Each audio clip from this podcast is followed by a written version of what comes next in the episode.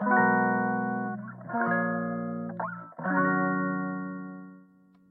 うもこんばんは。北上真剣です。今日も僕は一日、えー、仕事を終えて、えー、ちょっと一息ついて、えー、ラジオでも収録しようかなと思ってですね、えまあ一日終えたわけなんですが。今日は本当何時間だろう。もう16時間ぐらいずっと収録してましたね。久々にユーデビのコース作りで、まあ、資料作りしながら収録して編集してみたいな作業でびっしりやってちょっと声も枯れちゃいましたけどもどうしても伝えたいことがあるんですね。本当にこれだけは覚えておいてほしいと思っております。えー、コンテンツを作る全ての人たちに伝えたいことがあるんですけど、えー、もちろんこうやってラジオ配信されてる方もそうですし、まあ、僕なんかこうオンラインでビジネスをやるっていう人は特になんですけど、まあ、ラジオを聴いてる時点でインターネット上にいる皆さんに伝えたいことは、人というのはですね、人という字はどうやって支え合うとかそういう類の話じゃなくてですね、どこが大事かって、もう本当にね、シンプルに考えてください。シンプルに。世の中の人っていうのは、情報を、情報でですよ。ね、じゃあ、商品、サービスを買いたいってお金払うじゃないですか。ね、情報に触れるとき、ど結局3つしかないってことなんです。3つしかない。本当に覚えておいてほしいんです。いきますよ。僕これね、何回も言ってるんですけど、何回も大事だから言うんですよ。この本質、大事だってことです。いきますよ。3つしかないってことです、人間は。見る、聞く、読む。この3つしかないんだよってことなんです。情報を得るのには。見て情報を得ますよね。聞く、耳から聞きますよね。そして文字を読む。ということは、何が大事になってくるかどんどん分かりますよね。見るっていうことは、見るって目で見て情報を得るっていうことは、デザインが重要だってことですよね。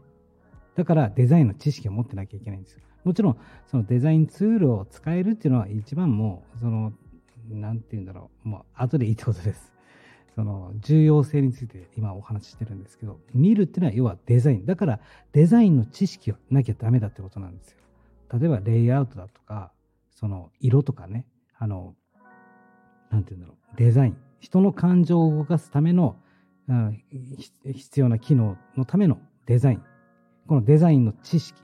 だから僕は最低限のデザインスキルっていうのは重要で、それは作るっていう意味のスキルではではなくて、知識として理解をするっていう意味で、見るっていう、人が情報を得るために見るっていうためのデザインの知識。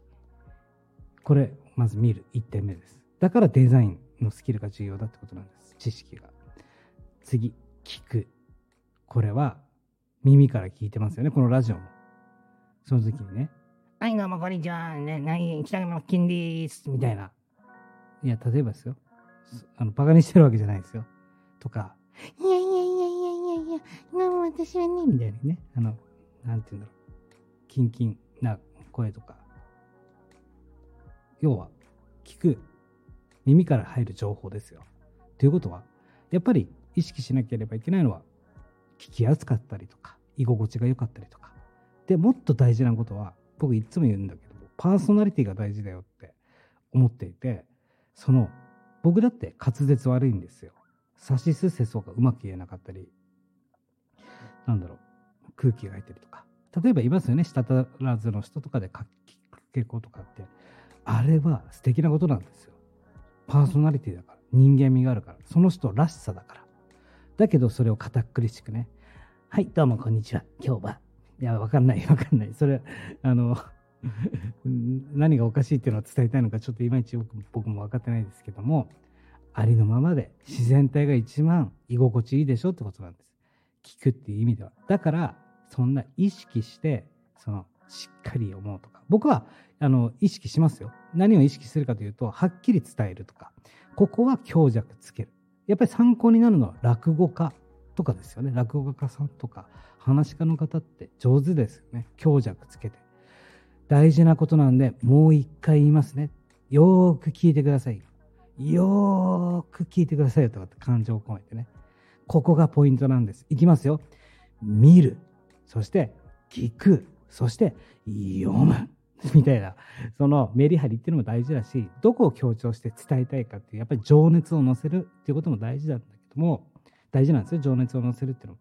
とにかくありのままで自然体で自信を持って喋ろうよってことなんですね。自信を持って僕だって自信はない。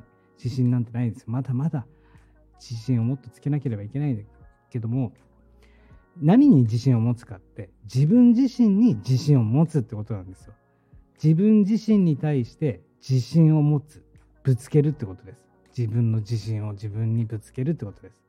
自分の自信を誰かに伝えるっていうよりはまず先に自分自身にめがけて自信を投げるってことですよね。ちょっとこれ伝わってくれたら嬉しいんですけどだからありのままでいいということを伝えたくてですね。もうらしさでいいんですよ。その中で自分が意識しながらあここは強弱つけたらしっかり伝わりやすいねこの部分はゆっくり話そうかなとかここはなんかね、うん、かっこつける必要がないってことです。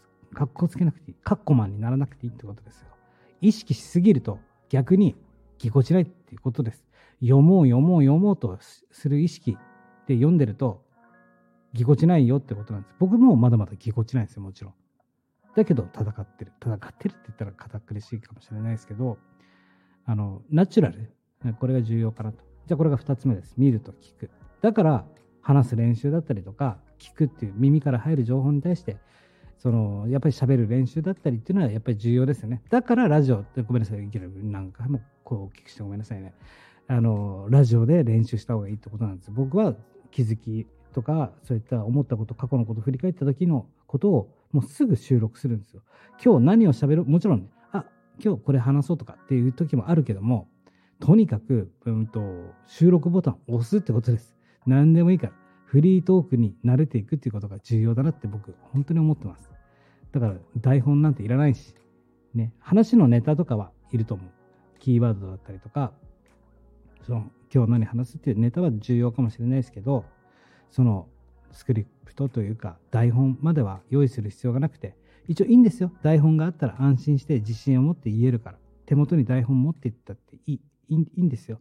だけど、客観的にそれを読むというか、そのも例えばねせっかく時間かけて作った台本もっと愛してあげたらいいってことです。せっかく書いたんだから。っていうね、えー、伝わってくれたら嬉しいですけどね。そして3つ目読む。読むですよね。読むというのは人が文字を見てまあ記事を見たりとかブログ記事文章を見てセールスページを見てとか読む。だからまあ見る分には文字を読むってことだからフォントテキストのデザインも重要だしどうやったら読んでもらいやすいかっていうことを考えながら会議を開けたりとか、やっぱり、えーね、堅苦しい、自分にしかわからない、えー、言葉で、えー、あの文章書いてもダメだよと。やっぱり専門用語をいいかほど噛み砕けたか、これがスキルだと思うんですよ。文章はデザインだと思いますし。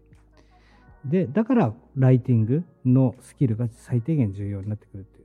どうやったら伝わりやすい文章を書けるかとか、どういう言い回しで書いた方が、あの、綺麗に伝わるかとか、ここで括弧を使ったらいいのかとか。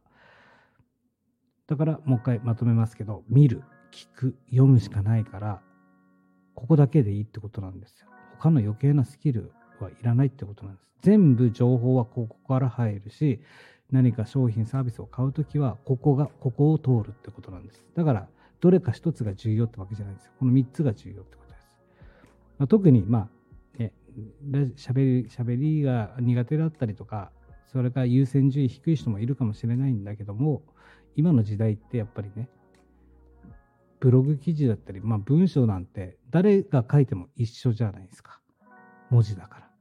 だけどそこで重要になってくるのがそこでね、その人の声だとかパーソナリティが出てくるのはラジオとかそういう音声ですよね。だからキングオブコンテンツは動画教材なんだよってことを伝えたいんですよ。ね。あの、文章だけじゃない、デザインだけじゃないじゃないですか。それが集約して、ラジオ、あの、聞くっていう音声も合わさった動画教材、オンラインコース。これがまさにキングオブコンテンツなんですよ。だからコンテンツクリエイターというか、コンテンツビジネスは動画を作らない、作れなければダメだよってことなんです。最終的にここにたどり着かなければいけないし、この動画教材だったりとか動画で伝えるものが商品だ。もちろん文章だけでも商品にはなるかもしれないけども、一番最高峰は動画なんですよ。ね。だから、ぶっちゃけ僕はそこまでの動画編集スキルとか必要ないと思ってるんですよ。もうその見せ方、もちろんありますよ。ブランディングっていうかね、伝え方とか、もちろんテロップがあったら見やすいとかあるかもしれないけども、そこまでさほど、あの、こだわる必要はないかなって、最低限でいいと思って。っていうのはね、意識しておかなければいけないなと僕も思ってるのは、自分がいいなと思ってるものは、別に、なんだろう、別にそこまで見てませんよだけど、だけど無駄なことそこにしていたら、自分のね、完璧主義を目指しすぎて、こだわり抜いて作品を作ったりとか、もちろん大事ですよ。神は細部に宿るって言いますからね。それそれが積もり積もって、えー、一つの素晴らしい作品にはつながるんだけども、やっぱり意識しておかなければいけないのは、一旦立ち止まって、これって意味あるかなとか、そこまで見てるものかなっていうことを、やっぱり優先的に考えてやっていくっていうのが重要かなっていうお話させていただきたいと思います。ということで、この話僕何回もしていきますからね。見る、聞く、読むでしかないってことです。じゃあ、どういうところのスキルを見つけた方がいいかというと、まとめますと、デザインの知識、そして喋る、練習、そして、えー、文章をデザインするってことですね。まあ、もちろんね、その、いろんな方あるテンプレートとかあると思うんですけど、よあの文章にも文章術って言って、だけどそれだってシンプルでいいし、で、あと今思い出したのが、いかにその、なんだろう、うんと、前も言ったんですけど、専門用語を使うなって話と、その、なんだろう、専門用語使ってもいいけども、その、業界では業、えー、これのことをこういうふうに言います。なんて言うんだろう、難しいかもしれないですよね。何か、うん、業界の言葉が、難しい言葉があるじゃないですか。それを先に持ってきちゃったら、よあの聞いてる人や読んでる人がつまずくよってことなんです。後でいいってことなんです、業界用語は。分かりやすい解説、分かりやすい説明、分かりやすい説明を持ってきて、まあ一応ちなみになんですけども、これはあの業界ではこういう呼び方をするんですよっていうことなんですよね。ただ、ただし、ただしですよ。ただし、これ重要なのがターゲットによるってことです。